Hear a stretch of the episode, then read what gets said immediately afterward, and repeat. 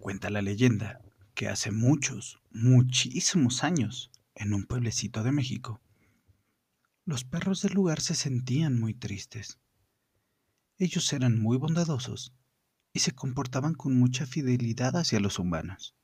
Siempre les acompañaban, estaban a su lado, les ayudaban en las tareas del campo. Los perros se convirtieron de esta forma en los animales más leales para los humanos. Sin embargo, ellos estaban tristes. ¿Sabes por qué? Porque a pesar de que muchos se esforzaban en portarse cada vez mejor con los humanos, muchos de ellos les maltrataban o simplemente les mostraban indiferencia o desprecio. Para hablar de este problema, un día, decenas de perros se reunieron en una asamblea.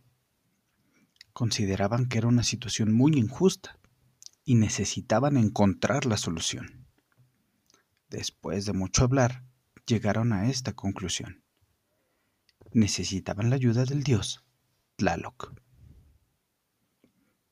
Al terminar la reunión, escribieron una carta para enviarla a este dios. Pero les quedaba lo más importante. ¿Quién se encargaría de llevar la carta? Tlaloc vivía muy, pero muy lejos. Entonces, decidieron que tendría que ser un perro con un muy buen olfato para encontrar el camino. Y así, escogieron al mejor, un perro negro, muy joven y musculoso, con un olfato envidiable. Qué contento se puso el perro al ser elegido para una misión tan importante.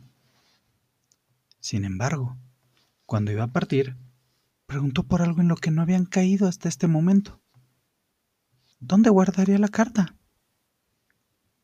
Después de mucho pensar, el perro más anciano dijo, Lo mejor es que la guardes bajo la cola, porque es el lugar más seguro. Y así se hizo. El perrito partió contento hacia la morada de Tlaloc. Pero pasaron los años y los años, y todavía al día de hoy, el perrito negro no ha vuelto de su misión. Por eso, desde que partió, los perros se huelen la cola al encontrarse, para reconocer si es el mensajero que vuelve con la carta de Tlaloc.